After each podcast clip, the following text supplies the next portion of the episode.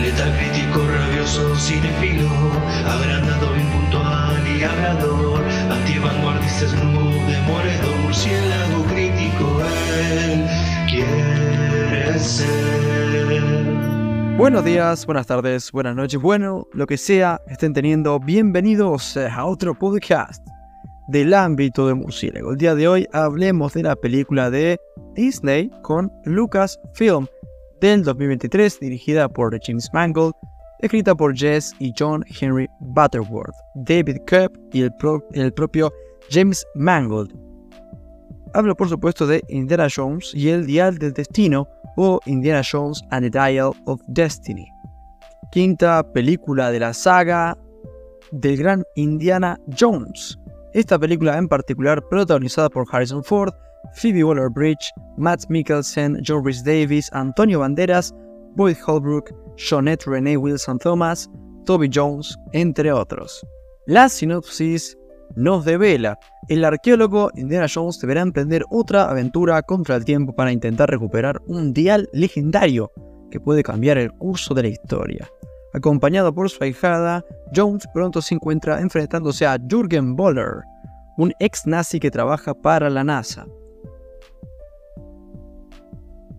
Muy bien, ¿cuáles eran mis expectativas con esta película? La verdad que, a ver, sin ser altísimas, diría que eran moderadas, pero un poco tirando para arriba. Ah, verán, a mí me gusta bastante Indiana Jones, aunque no todas las pelis por igual.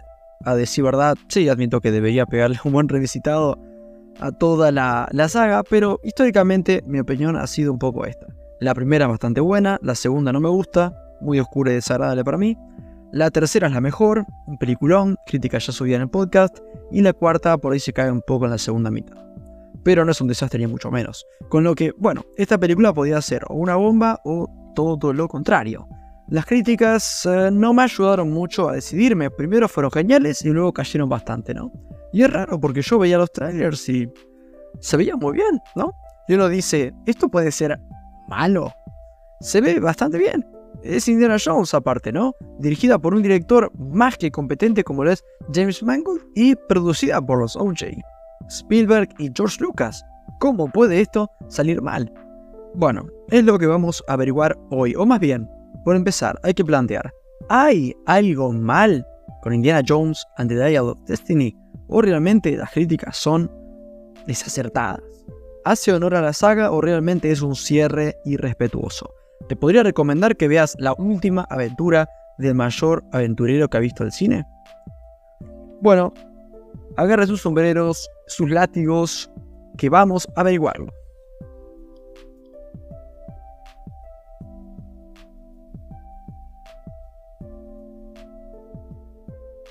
Muy bien, comencemos con lo positivo. Somos gente que nos gusta agarrar con una nota alta y después sí decir lo malo.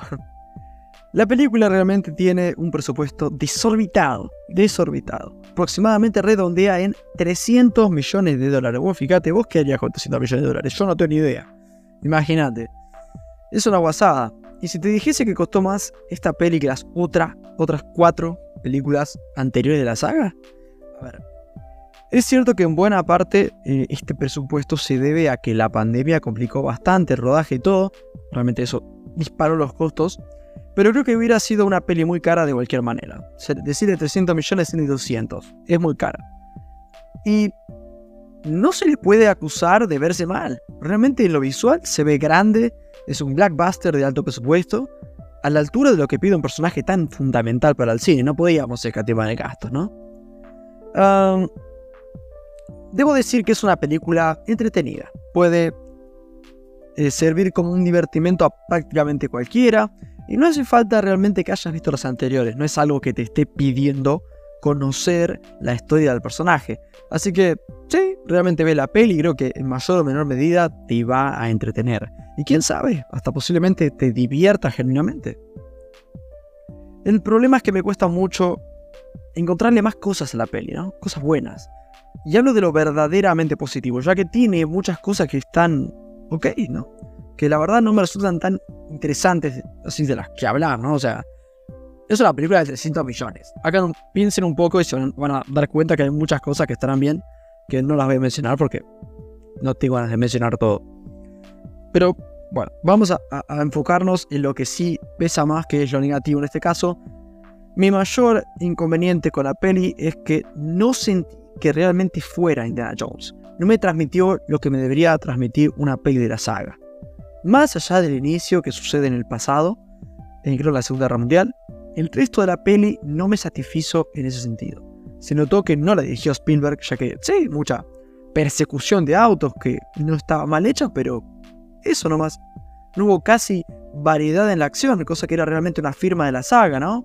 Y la peli, eh, más que sentirse el final de la saga Indiana Jones, parece más una mezcla entre la última de James Bond y la película de Uncharted de Tom Holland, ¿no? Pareciéndose más, lamentablemente, a esta última, pero sin siquiera ser tan divertida.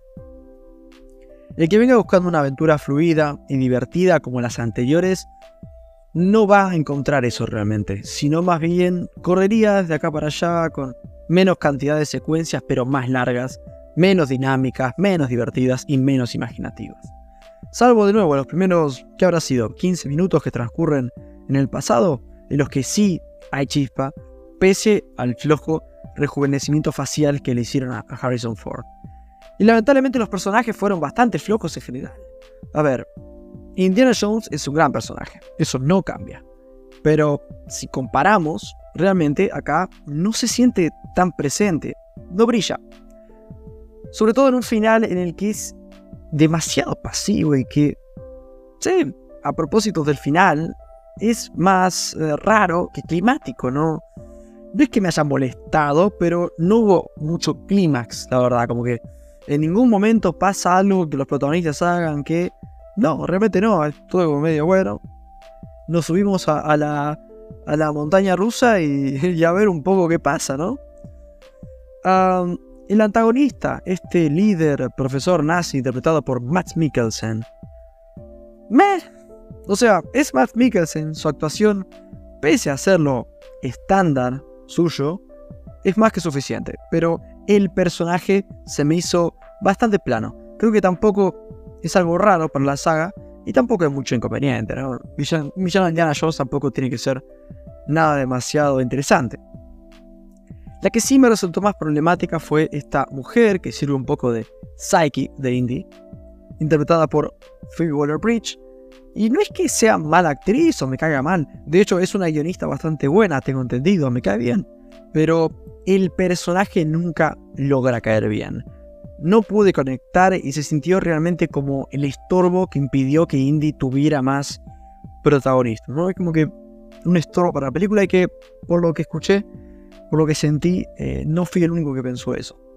Para cerrar, en una nota no tan baja, el pibito, que hace un poco de asistente la piba, ¿no? De la, hace de psychic, de la psychic. Mira, yo la verdad pensé que iba a ser un asco, que me iba a caer mal, pero está bastante ok. La verdad que eh, no es nada muy destacable, pero para lo que podía potencialmente ser de malo, eh, está bastante bien hecho. En resumen y para finalizar, un cierre bastante opaco y deslucido para una saga brillante y emocionante, que pese a cumplir la cuota mínima de entretenimiento, queda algo demasiado mediocre, sobre todo teniendo en cuenta el potencial que tenían entre manos. En lo personal, lejos de ser algo predestinado, creo que el problema con Indiana Jones and the Dial of Destiny fue que la gente a cargo tomó malas decisiones que provocaron que la aventura realmente terminara antes de empezar. ¿Está para empezar los latigazos? No, pero sí para pedir un poco más quizá. Le doy un 6.9 y a ustedes les agradezco un montón por haber escuchado hasta acá. Sinceramente, no me queda nada más para discutir. Solamente agradecerles y decirles buenas noches. Porque soy bad.